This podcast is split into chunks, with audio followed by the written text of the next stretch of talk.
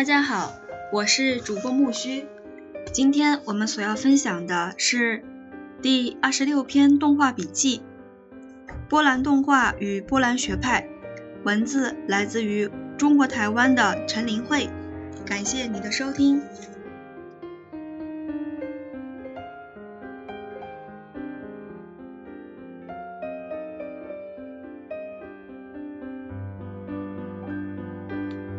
一、早期动画活动的开始。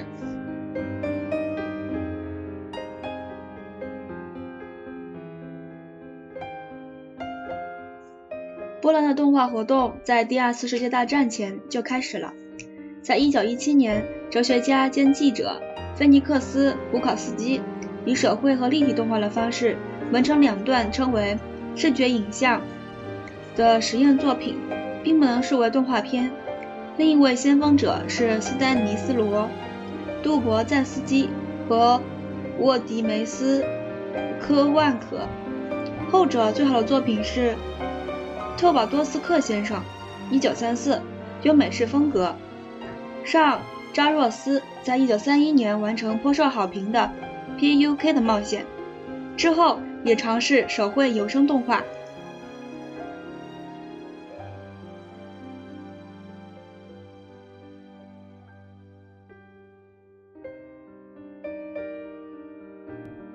在东欧传统的偶动画部分，最优秀的有卡罗·马克扎克、马西米南·艾默、卓奇、玛丽尼克亚和雷诺·瓦西列斯基。后者是战前与战后技术的传承者，战后回国定居若茨，成立动画制作和发行公司，之后发展成为重要的机构 c m a f o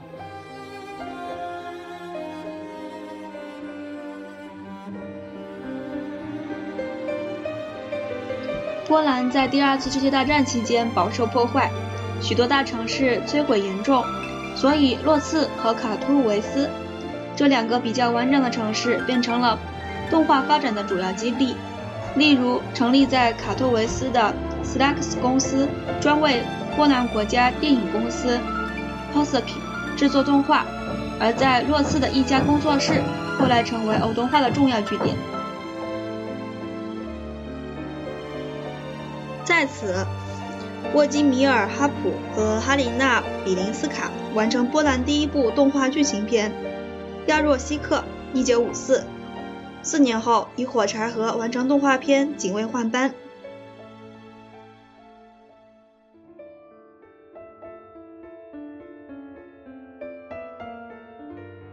从1956年开始，两位年轻艺术家尚·连尼卡和华伦·布诺斯克。的合作开启了波兰艺术的动画传承和崭新的一页。作品有《从前从前》（1957）、《家》（1958）、《奖赏的爱》（1957） 等。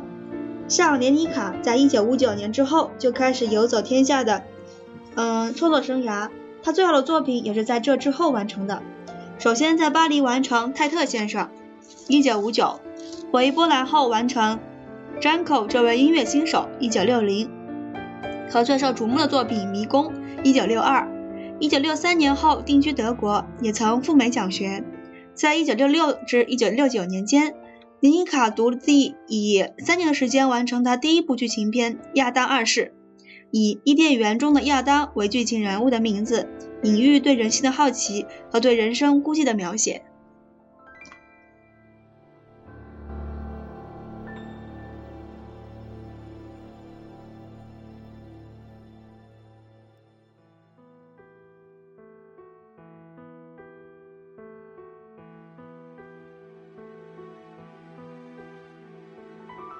二、波兰学派的出现，在二十世纪六十年代早期，波兰集结了许多世界级的动画团队。由于政府的推动，波兰动画的年产片量可达一百二十部。在一九六五年政变以后，波兰当局允许艺术创作可以不再受限于社会写实路线，于是二十世纪五十年代末的连尼卡和布诺兹克所建立的艺术路线便延续发展下来。日后被称为波兰学派成为世界最前卫的创造据点。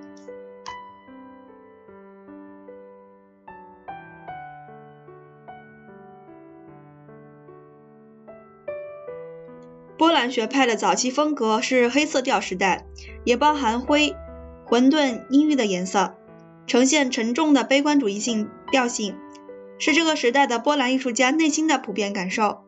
长达二十年的波兰学派风格，深深影响全世界的动画发展。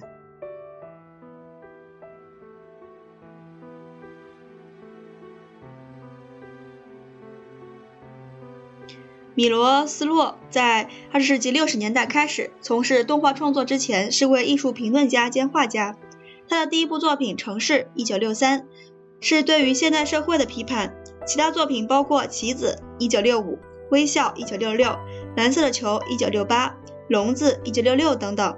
其作品侧重在意识传达，对于风格的实验并不热衷，剪纸动画是其常用的方式。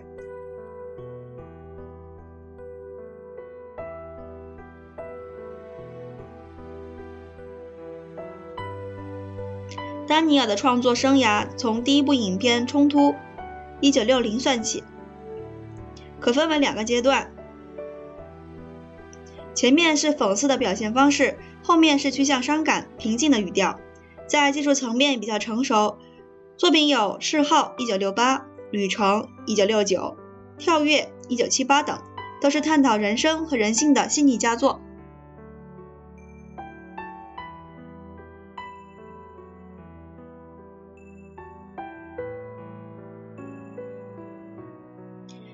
斯蒂凡是近代波兰最重要的艺术动画家。在一九六七年第一部影片《所有事情都是号码》推出之前，没有人知道他是谁。《惊叹号》一九六八是他的第二部作品。接下来有泥塑动画《梯子》一九六九，还有杰作《风》一九七零和《清月》一九七零。他的作品如诗般的触碰到生生命意义，颇具深度，有着浓浓的后现代思潮所反省的人文主题。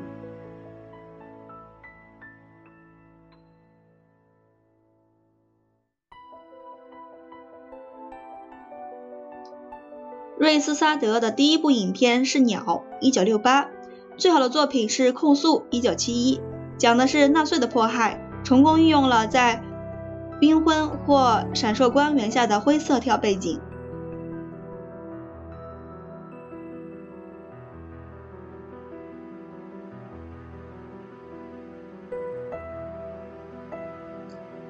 杰兹·库霞和许多艺术家一样。第一部作品《归来》（1972） 是自传式的动画作品。库霞的作品包括《电梯》（1974）、在阴影中 （1975）、直到春天 （1982）、Chips（1984） 和游行 （1987） 等，都是以非常确切的形状线条和如苦行僧般的风格呈现，用简单的直接手绘、一点特效配以真实世界的场景。充满激情、想象力和和谐的视觉感受，令观者留下深刻印象。